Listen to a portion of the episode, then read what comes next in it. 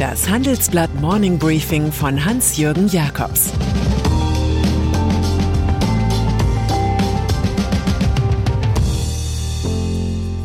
Guten Morgen allerseits. Heute ist Montag, der 4. April 2022. Und das sind unsere Themen. Butscha, das Mailai Russlands. Viktor Orban macht sich Ungarn untertan. US-Konzernchefs mit Rekordgehältern.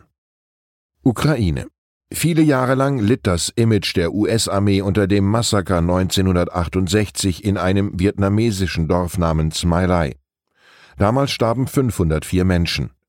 Das Srebrenica-Massaker der serbischen Armee 1995 im Balkankrieg führte zu Kriegsverbrechertribunalen und Verurteilungen. Es gab rund 8000 Tote. Und im Vorort Butscha der ukrainischen Hauptstadt Kiew sind nun nach Abzug von russischen Truppen 410 Tote gefunden worden. Sie sind mehr als ein Hinweis auf die Serie von Kriegsverbrechen unter der Verantwortung von Wladimir Putin. Manchen Opfern sei in den Kopf geschossen worden, während ihre Hände gefesselt gewesen seien. Einige der Leichen wiesen Folterspuren auf.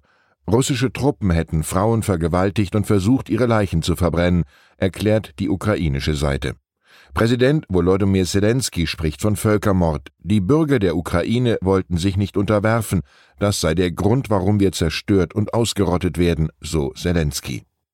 Ein Bericht der Menschenrechtsorganisation Human Rights Watch hat etliche Kriegsverbrechen dokumentiert, die zwischen dem 27. Februar und dem 14. März durch russische Soldaten begangen wurden. Russland dagegen wittert eine Medienkampagne und will am heutigen Montag eine Sitzung des UN-Sicherheitsrats einberufen.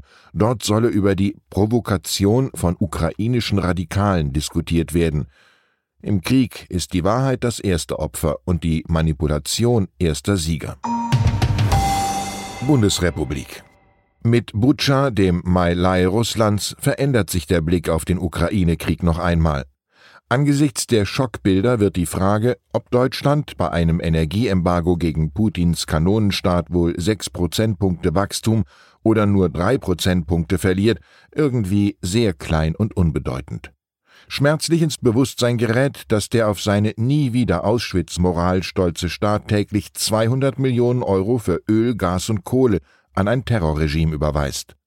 Deutschland wirkt wie eine Geisel des Kremls.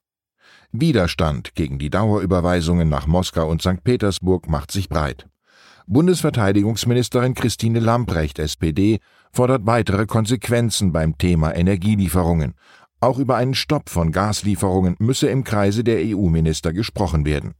Außenministerin Annalena Baerbock, Grüne, kündigte härtere Sanktionen gegen Moskau und weitere Hilfen für das ukrainische Militär an. Die Bilder der hemmungslosen Gewalt aus Butscha seien unerträglich, so Baerbock. Die Verantwortlichen müssten zur Rechenschaft gezogen werden. Bundeskanzler Olaf Scholz, SPD, sagt, er will die Verbrechen des russischen Militärs schonungslos aufklären. Deutschland werde der Ukraine weiter Waffen liefern, damit diese sich gegen Russland verteidigen kann. EU-Ratspräsident Charles Michel wirft Russlands Armee vor, in Butscha ein Massaker angerichtet zu haben. Die EU werde beim Sammeln von Beweisen helfen. EU-Kommissionspräsidentin Ursula von der Leyen spricht von unaussprechlichen Horrorszenen. Auf Twitter verlangt sie eine unabhängige Untersuchung. Osteuropa.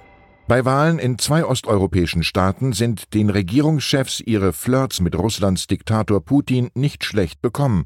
Die von vielen erhoffte Abrechnung des Volks entfiel jeweils. So konnte in Ungarn der nationalkonservative Ministerpräsident Viktor Orban bei der Parlamentswahl bei Zeiten den Sieg für seine Partei Fidesz reklamieren. Sie lag bereits nach Auszählung von knapp 96 Prozent der Stimmen mit 53 Prozent uneinholbar vorn. Das proeuropäische Oppositionsbündnis Ungarn in Einheit erreichte nur 35 Prozent. Zur Ukraine hatte Orban erklärt, das ist nicht unser Krieg, wir müssen uns da heraushalten. Auch in Serbien siegte mit Alexander Vucic ein Putin-Versteher. Bei der Parlamentswahl kommt er mit rund 60 Prozent der Stimmen auf Platz 1. Im Parlament kam seine populistische serbische Fortschrittspartei SNS auf 43,6 Prozent und liegt so deutlich vor der Oppositionsallianz Vereint für den Sieg mit 12,9 Prozent und den Sozialisten, die auf 11,6 Prozent kommen. Managergehälter Crisis, what crisis? Unbeeinflusst von allen geopolitischen und virologischen Problemen der Welt zeigen sich die Gehälter der amerikanischen Topmanager. Die Datenbankfirma ISS Corporate Solutions hat ausgerechnet, dass das mittlere Salär eines CEO der größten US-Konzerne 2021 auf die Rekordsumme von 14,2 Millionen Dollar gestiegen ist, nach 13,5 Millionen in 2020. Unter den Bestverdienenden ist, dank Aktienoptionen, David Zaslav von Discovery mit 247 Millionen der allergrößte, gefolgt von Andy Jassy von Amazon mit 213 Millionen. Er verdiente 6.474 mal so viel wie ein durchschnittlicher Mitarbeiter in seinem Konzern. Die Nachricht vom Supergehalt erschien just an dem Tag, an dem Arbeitnehmer in New York beschlossen, der globale E-Commerce-Gigant solle dort eine Gewerkschaft bekommen. Der Beschluss war so einzigartig wie das Einkommen des CEO. Energie. Die Bundesregierung entdeckt das Schmiermittel schlechthin zur Vermittlung von Politik, die Incentives, die Anreize. Also macht man in Berlin Schluss mit der bisherigen Vorgehensweise, nach der Kosten für die Klimaabgabe allein Sache der Mieter sind. Jetzt sollen auch die Vermieter einen Teil des sogenannten CO2-Preises übernehmen, abhängig davon, wie klimafreundlich ihr Haus ist. Der Preis für CO2-Emissionen in Deutschland liegt derzeit bei 30 Euro pro Tonne CO2, das beim Verbrennen von Heiz- und Kraftstoffen ausgestoßen wird. Je schlechter ein Gebäude gedämmt und je älter die Heizung ist, umso höher soll künftig die CO2-Last für den Vermieter ausfallen und umso größer die Entlastung für Mieter. Das also setzt die berühmten Anreize für eine energetische Sanierung von Wohnungen. Autobahn. Und dann ist da noch Tempolimit 130, der unkaputtbare Vorschlag zur Einsparung von Energie und zur Verkürzung der Tankrechnung. Ricarda Lang, Co-Chefin der Grünen, hat ihn aus dem politischen Vorratsschrank geholt. Er soll helfen, Deutschlands Abhängigkeit vom Öl zu verringern. Ihr entscheidender Satz, weil es ansonsten kaum Maßnahmen gibt, die schnell wirken, brauchen wir jetzt ein temporäres Tempolimit auf Autobahnen, zum Beispiel für neun Monate und damit bis zum Ende des Jahres, also dem Zeitpunkt, zu dem wir spätestens unabhängig von russischem Öl werden wollen. Einige Umweltverbände und die Wirtschaftsweise Veronika Grimm fordern das ebenfalls. Doch die Regierungspartei FDP hat das Thema so erfolgreich aus dem Koalitionspaket herausgehalten, dass sie es jetzt nicht groß diskutieren will. Der designierte FDP-Generalsekretär Bijan Sarai beschuldigt die Grünen vielmehr, den Krieg der Ukraine für reine Symbolthemen zu nutzen. Jetzt sei definitiv der falsche Zeitpunkt für parteipolitische Ideologien. Das Tempolimit ist in so vielen Staaten auf der Welt Standard, dass dieser Ideologievorwurf auf den Urheber selbst zurückfällt. Ich wünsche Ihnen einen guten Start in die Woche. Es grüßt Sie herzlich Ihr Hans-Jürgen Jakobs.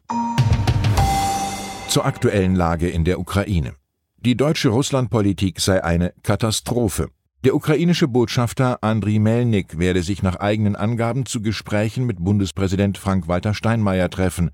Diesem attestierte er zuvor eine bedenkliche politische Nähe zu Russland. Enteignung nicht ausgeschlossen. Die Deutschlandtöchter von Gazprom und Rosneft sind in den Fokus der politischen Debatte geraten. Nun versucht Gazprom mit einem spektakulären Schritt in die Offensive zu gehen. Weitere Nachrichten finden Sie fortlaufend auf handelsblatt.com-ukraine. Das war das Handelsblatt Morning Briefing von Hans-Jürgen Jakobs, gesprochen von Peter Hofmann.